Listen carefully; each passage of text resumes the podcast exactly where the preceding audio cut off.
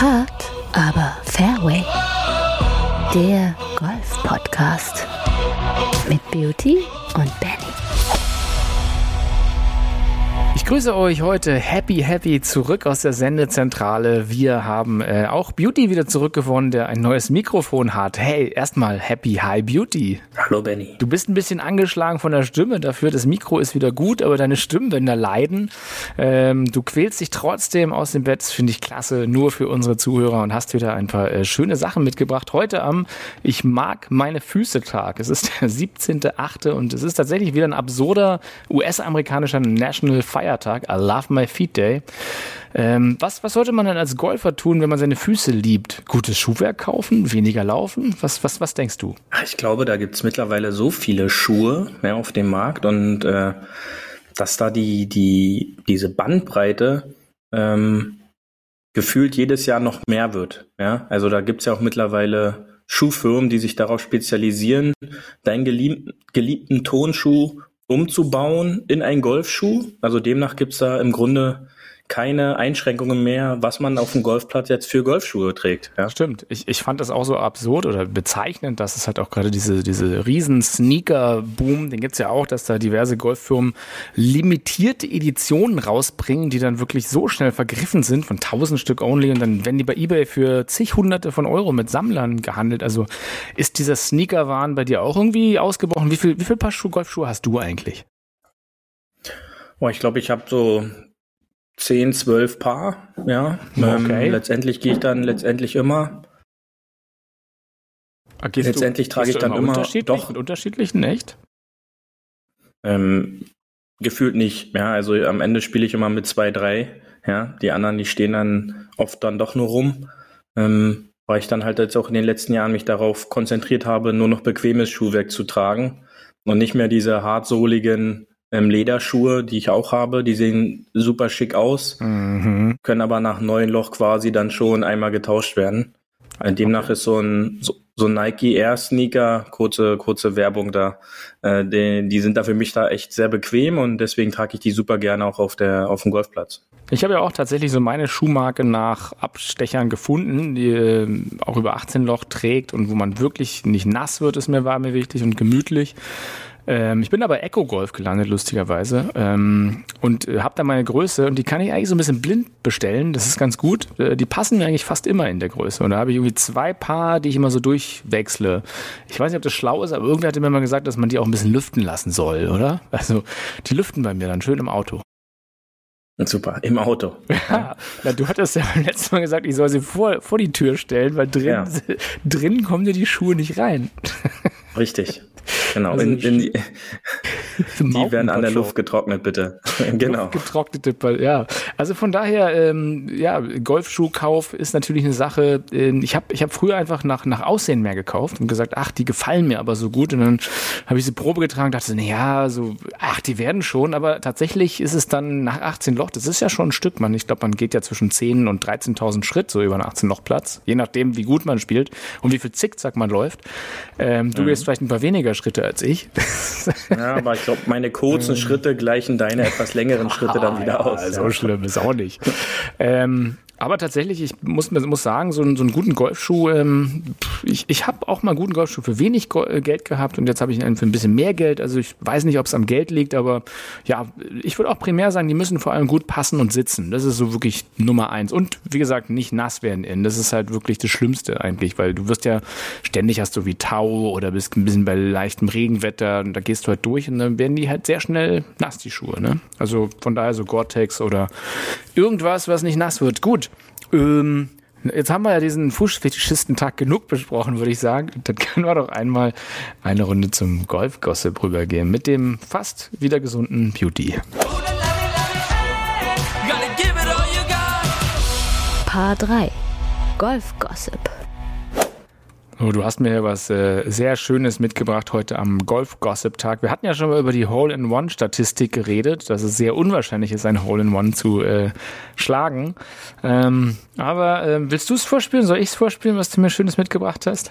Das Ganze ist nach der Finalrunde für unsere Huffis da draußen. Ähm, jetzt bei den Windham Championship, das letzte PGA-Turnier der Saison. das Interview nach der oder das klassische Interview nach der Runde bei Amanda Baliones ist hier der Sportskamerad Jason Hadley äh, zu Gast, der wie folgt seine Runde dann nochmal so kommentiert hat. It's been a tough year. It's been a tough last few years and gosh, I'm a terrible crier. And just to have something good happen today was was special. That was my very first hole in one ever.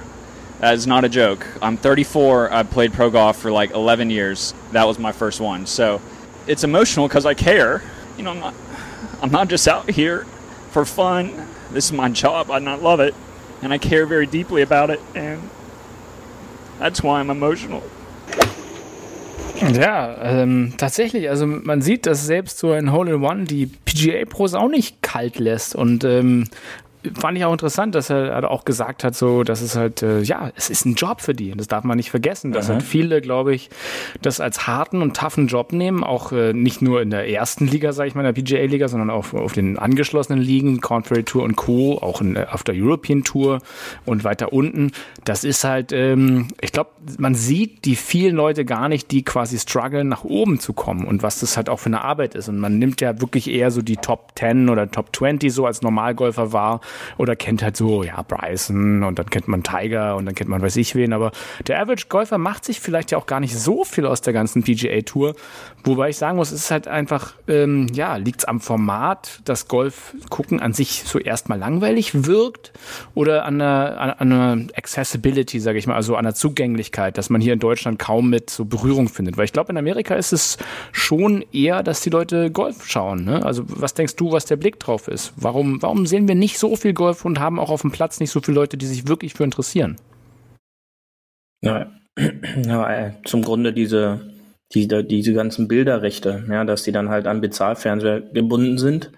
Ähm, und dann, wenn dann halt solche Möglichkeiten sind wie Olympia, das äh, gut Tokio war jetzt durch die durch die Zeitverschiebung dann halt schwierig, aber dass es dann halt oftmals auch nur am Online-Stream gezeigt wurde und jetzt oder dann halt nachts um vier oder um drei dann mal eine Stunde Golf gezeigt wurde, ist dann dann halt doch eine TV-Zeit, wo jetzt nicht äh, XY vom Fernseh sitzt, ja, sondern dann halt nochmal geschlafen wird. Ja, und ähm, in, in den hm?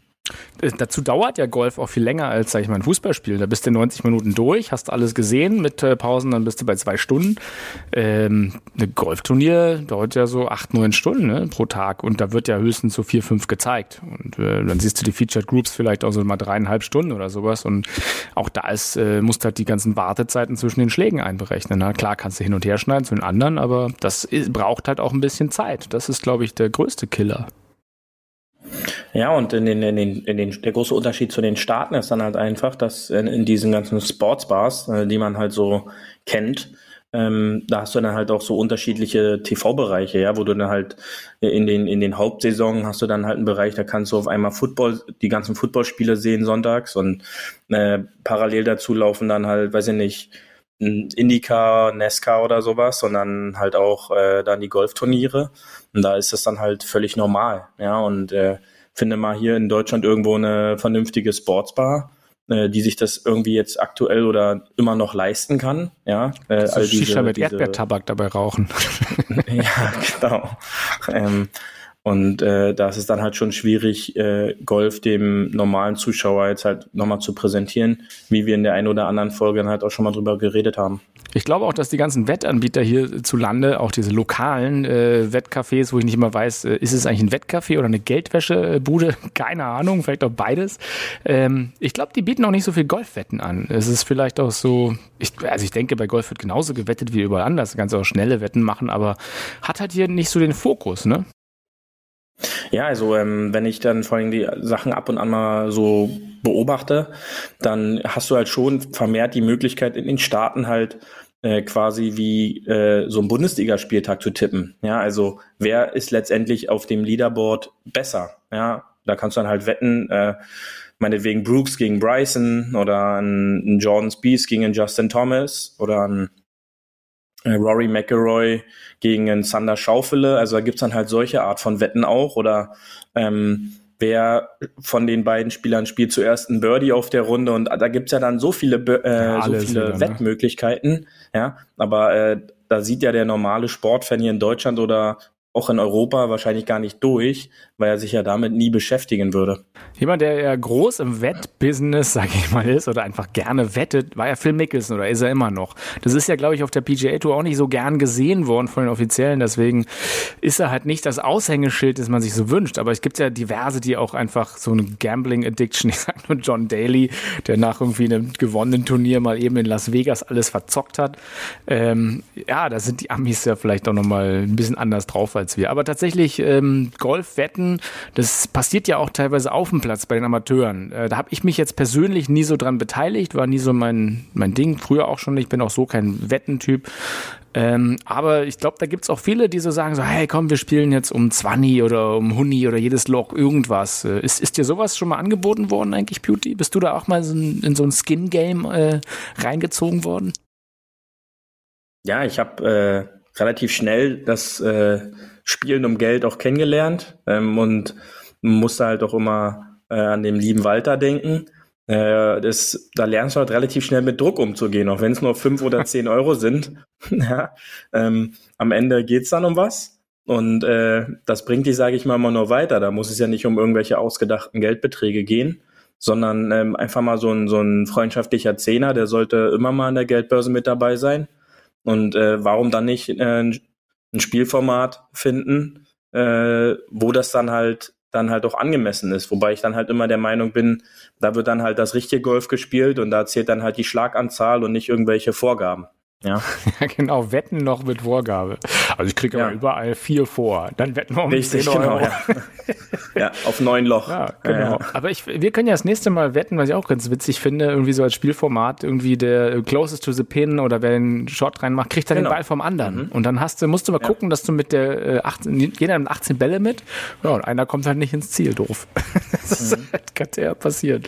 Na gut, aber Wettformate, äh, ich glaube so ein bisschen Gambling draußen, wenn man Spaß hat, soll man es machen. Meins ist es, wie gesagt, jetzt nicht so, ähm, warum auch immer, aber ähm, wir sind drauf gekommen.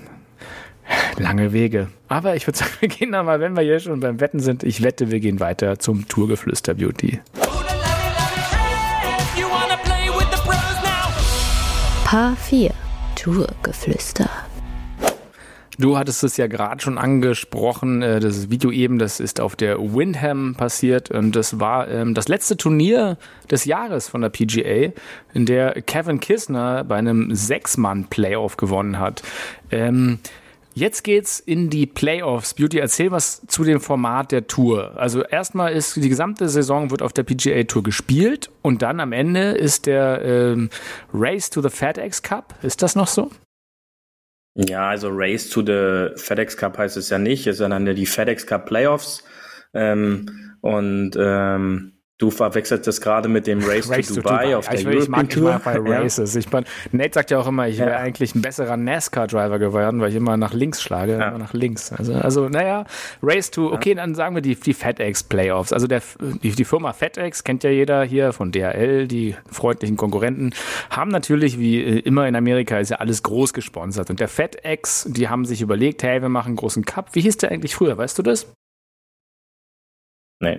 Bevor er FedEx Cup hieß. Gab's da, gab's, gab's so eine, also der FedEx Cup ist ja so ein Punktesystem, wo du quasi über die Saison hinweg Punkte sammelst, sozusagen für jede Platzierung, oder? Wie, wie genau ist das aufgebaut? Ja, das, du kriegst, äh, da hat jedes Turnier quasi eine Wertigkeit am Punkte. Normales PGA Tour Turnier gewinnst du als Sieger Punkte, bei einem Major 600, bei einem World Golf Champion 150 und beim Alternative Turnier, was parallel zu einem Major stattfindet, 250 Punkte. Die werden dann halt alle in einen Topf äh, zusammengeworfen auf die Saison. Und jetzt war quasi nach dem Windham Championship war dann der Cut. Also quasi wurde dann die Abrechnung gemacht. Und die 125 besten Spieler kommen in das erste Playoff-Turnier. Das findet im Liberty National Golf Club äh, in New York Manhattan, also in der, in der Nähe vom, von Manhattan statt. War das nicht mal die und, BMW äh, Championship früher? Oder ist sie das immer noch? Ja, wie die jetzt die richtig, wie die Abfolge da jetzt ist. Ich glaube äh, irgendwie BMW Championship und dann gab es dann noch mhm. die Tour Championship oder sowas. Ne? Und äh, das Finale ist dann letztendlich. Das Finale ist dann letztendlich in Atlanta, äh, wo dann halt Coca-Cola äh, das, das Finale quasi auch mit äh, noch sponsormäßig unterstützt und deshalb spielen die halt da in, in Atlanta, weil ja da der Firmensitz von Coca-Cola ist. Und da kommen dann die besten 30 kommen dann da an. Ja, und so ist dieses Prinzip aufgebaut. Und äh, jetzt zum finalen Turnier hat dann Kevin Kisner gewonnen ähm, in einem Sechs-Mann-Playoff, wie du schon richtig gesagt hast. Und das ist jetzt erst zum dritten Mal so äh, stattgefunden in der Geschichte äh, der PGA Tour, da so viele schlaggleich waren am letzten Tag. Und äh, die haben beim ersten Durchgang der 18 im Playoff haben alle ein Paar gespielt. Und ähm, er hat dann als einziger beim zweiten Mal der 18 Spielen ein Birdie gespielt. Ja, und somit hat er dann das Playoff gewonnen. Und ja. äh, seit äh, nach zwei Jahren mal wieder ein Turnier auf der PGA Tour gewonnen. Und jetzt geht's äh, rüber zum FedEx Cup und da gibt's bis zu 15 Millionen US-Dollar für den Sieger. Das ist ja äh, ordentlich Schotter, oder? Das ist ein bisschen was, ja. Das kann man schon mal als Wechselprämie für sechs äh, Zweitligistspieler nehmen. genau, ja. aber das, äh, das ist dann so, dass man das nicht komplett sofort ausgezahlt bekommt, sondern das ist äh, wohl so eine Art Rentenversicherung ähm, für, die, ah. für die Spieler später. Ja. Okay, das heißt, wenn man alt ist, hat man natürlich noch ein bisschen länger Zeit, oder wie ist das genau? Rentenversicherung so ist auch aus. nicht schlecht. Ja. Ähm, tatsächlich mhm. gab es ja, gab's ja tatsächlich früher dieses komplett nur Punktesystem und das hatten sie, glaube ich, 2008 nochmal geändert, damit man sozusagen pro Turnier auch noch gewinnen kann, damit die Spannung drin bleibt. Ich glaube, dass genau. äh, Vijay Singh aus Indien, der hatte doch äh, 2008 schon nach drei Playoff-Turnieren so gewonnen. Und dann haben sie gesagt, ja, dann nimmst du irgendwie die, die, die Spannung weg, dann können wir, der ist ist der faktisch schon Sieger. Ähm, und da haben sie das, glaube ich, Reglement nochmal so geändert, dass man sich halt während der Playoffs auch nochmal verbessern kann und die Punkte kriegt. Irgendwie, irgendwie war das. Weißt du es noch genau, wie es war? Ähm, ja, und zwar äh, wurde, das, wurde das angepasst der Kollege Singh, der kommt aus Fidschi, nicht aus, aus Indien. Ah, sorry, äh, das, sollte, das sollte dann schon stimmen, ist nicht so schlimm. Ähm, aber auf jeden Fall wurde dann diese Punkte-Tabelle angepasst, dass dann quasi vor dem Tourfinale gab es dann auch wieder eine, äh, eine, eine, eine Cut-Rechnung. Und dann gab es quasi zu dem Tourfinale nochmal eine separate Punkteliste, damit dann auch noch der Letzte unter bestimmten Umständen auch noch gewinnen könnte. Und jetzt vor zwei Jahren haben die das geändert oder vor drei Jahren jetzt sogar, dass da jetzt quasi äh, mit unterschiedlichen Startergebnissen angefangen wird. Also der erste der Liste startet irgendwie mit zehn Unterpaar und äh, die letzten dann mit zehn Schlägen Rückstand bei Evenpaar. Ja, also dass man dann quasi, wenn man eine herausragende Woche spielt, äh, e sich eventuell noch durchs Feld kämpfen könnte und dann halt spielerisch ohne Punkte, sondern alles laut äh, Stroke Play noch diesen das Tourfinale für sich entscheiden kann. Ja, also ganz interessant jetzt gerade äh, FedEx Cup Standing ist äh, Colin Morikawa auf der 1, gefolgt von Jordan Spieth und Patrick Cantley auf 2 und 3. Und dann kommen erst Harris English, John Rahm und Abram Answer und Deschambeau. Ähm, was ich auch nicht wusste, ist, dass quasi die reguläre Saisonplatzierung dann ja auch nicht unmittelbar dazu führt, dass du eine bessere Chance hast, dann quasi das ganze Ding zu gewinnen. Da ist halt vor allem hat sich mal wieder einer, nämlich äh, Tiger hervorgetan, der dann öfter mal an Platz 1 war und dann auch das Ding geholt hat. Ähm, ansonsten in den letzten Jahren Dustin Johnson ähm, 2020 äh, war tatsächlich auch äh, Erstplatzierter in der Rangliste. 2019 McElroy äh, auf dem zweiten äh, Platz und ähm, 2018 Justin Rose war eigentlich regulär platziert auf dem vierten. Also es das heißt nicht unbedingt nur, dass man der Erste ist, dass man automatisch das Ding nach Hause bringt. Wobei ich sagen muss, so wie die äh, Saison für Morikawa läuft, äh, hat er schon echt ganz gute Chancen, das Ding auch irgendwie einzufahren. Wen, wen, wen hast du da dieses Jahr so ein bisschen auf der Watchlist? Ja, beim Du soll ich jetzt schon wieder den Sieger tippen? Klar, wie immer. Setzen können. Jetzt sie ja. endlich wieder wetten, wetten, wetten und diesmal mit den Tipps. Ja, wir, wir mussten erstmal das Vertrauen aufbauen und dass die Hafis jetzt ein bisschen. Aber nicht mehr als ähm, 10 Euro setzen. genau. Äh, ne, ich habe da schon, ähm, wenn ich jetzt wieder einfach nur an die an die Plätze denke, die gespielt werden, ja, ist jetzt nicht unbedingt so unglaubliche Longhitter oder sowas gefragt, sondern halt auch präzise Boardstriker, ähm, sehe ich dann halt schon die Schaufelis und, und so sehe ich da halt schon vorne. Ja, und ähm, ich, Ich setze aber meine Pferde diesmal auf Patrick Hentley. Okay, ja. okay. Dann darf ich ja auch wie immer ein, äh, eine, eine eine Prognose machen, die ganz bestimmt nicht eintritt. Ich sage, der ewige Zweite wird's. Es wird Louis Oosthuizen. Der wird einfach als, als großes Hollywood-Finale äh, durchreiten und äh, den ewigen Zweiten abgeben und mit, als Erster ins Rennen kommen. So, das ist ja auch, der ist ja auch ein sehr, sehr akkurater Typ. Von daher, wenn du sagst, äh, dein Tipp ist es, es wären Plätze, die eher Präzision erfordern, dann wird's der Oosthuizen. Meine Meinung. So, jetzt könnt ihr was draus machen, was ihr auch immer wollt. Ähm, dann äh, gehen wir mal äh, ein bisschen runter, nämlich äh, in die Corn Ferry Tour. Also ist ja quasi die zweite Liga sozusagen. Und da ist äh, aus deutscher Sicht wieder was ganz Interessantes zu vermelden, nämlich äh, der Stefan Jäger, der Jägermeister, ähm, gewinnt die Saisonwertung dort und macht den ersten Platz und löst sich damit das deutsche Ticket für die PGA Tour. Und zum zweiten Mal, glaube ich, ist er jetzt auf der PGA Tour und darf da quasi ein Jahr lang spielen. Ähm, mit seinen 31 Jahren. Schöne Sache, oder? Also aus deutscher Sicht ist ja, doch mal klasse klasse. Super, herzlichen Glückwunsch, ja, auf jeden Fall. Klasse. Wir gratulieren Stefan Jäger und freuen uns natürlich, ihn auf der PGA Tour äh, nächstes Jahr zu sehen. Ähm, Ansonsten kann ich es dir erzählen, äh, habe ich ein ganz tolles Interview von einem anderen Deutschen, den ich sehr bewundere gesehen, nämlich den Bernhard Langer, ähm, der gefragt wurde im Interview, ob er irgendwie auf dem Zettel hat, in wie vielen Ländern er schon gewonnen hat und gespielt, also ne, in welchen Ländern. Und dann hat er so durchgezählt und hat gesagt, ja, da habe ich das gewonnen, in Argentinien und eigentlich ist er dann so kontinentweise übergegangen. Er hat gesagt, ja, also Amerika und dann da und das. am Ende hat er wirklich alle Kontinente zusammen gehabt. Er hat auf jedem Kontinent ein Golfturnier gewonnen. Das musst du erst mal machen. Und dann ist er aber am Ende hat er geendet, das fand ich nämlich sehr lustig, dass er gesagt hat, ja, wir, also ich habe noch nicht in der Antarktis gewonnen, weil da waren wir noch nicht. das ist, ja. Eigentlich schön. Das heißt, falls es da mal einen Golfplatz gibt, äh, Bernhard Langer könnte ihn spielen und gewinnen. Also ist ja ist eine krasse Lebensleistung. Ich weiß nicht, wie viele Leute sozusagen in so vielen Ländern mal gewonnen haben. Also klar, Champions Tour zählt dann auch irgendwie mit. Aber ähm, diese Karriere von Bernhard Langer, in, äh, seit wie vielen Jahren die geht, dass du halt dann irgendwie so einen Rekord hast, wo du sagst, ich habe auf jedem Kontinent schon mal ein Golfturnier gewonnen. Das, also wow, Respekt. Und äh, Gratulation natürlich an Bernhard Langer an der Stelle, dass man das mal so herausarbeiten kann. Ähm, du hattest uns, wenn wir, wenn wir Bernhard Langer und europäischer werden, auch äh, gesagt, du hast noch ein paar schöne European Tour Stats rausgesucht.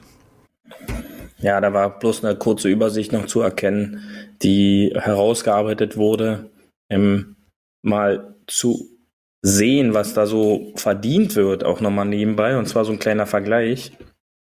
Ähm, Callum Hill hat auf der European Tour am Wochenende gewonnen und hat pro Schlag, den er gemacht hat, 696 Euro und 18 Cent damit verdient. Gar nicht auf schlecht. Der, auf der LPGA ähm, hat äh, die Dame Rhino Toll hat 830 Euro und 26 pro Golfschlag gewonnen. Ja. Und äh, hier nochmal der kleine finanzielle Unterschied, warum die ganzen Top-Spiele auch aus Europa halt auf die PGA-Tour in die Staaten wechseln. Ähm, Kevin Kisner hat pro Schlag am Wochenende 4.347 Euro und 14 verdient. Ja, also fast also im Vergleich, siebenfache. Im Vergleich zur European Tour ist das halt knapp das Siebenfache, genau. Ja. Kann man schon mal machen. Gut, das Siebenfache verdienen. Da äh, würde ich vielleicht meinen Job auch nach äh, Bayern verlegen. Ja. Obwohl, vielleicht auch nicht. Ich weiß es nicht. Kann ich sagen. Hast du, hast du auch eigentlich Zahlen dazu zur LPGA-Tour, um welchen Faktor das geht? Weil ich glaube, da ist ja jetzt Sophia Popov, äh, die geht ja jetzt auch ins letzte Major des Jahres als noch äh, Titelverteidiger der Damen. Und ähm, da ist äh, ja eigentlich eine Frage, was, was verdienen die, die Ladies sozusagen auf der ersten Tour im Vergleich zu den Männern auf der ersten Tour. Hast du da, hast du da eine kleine Statistik für uns?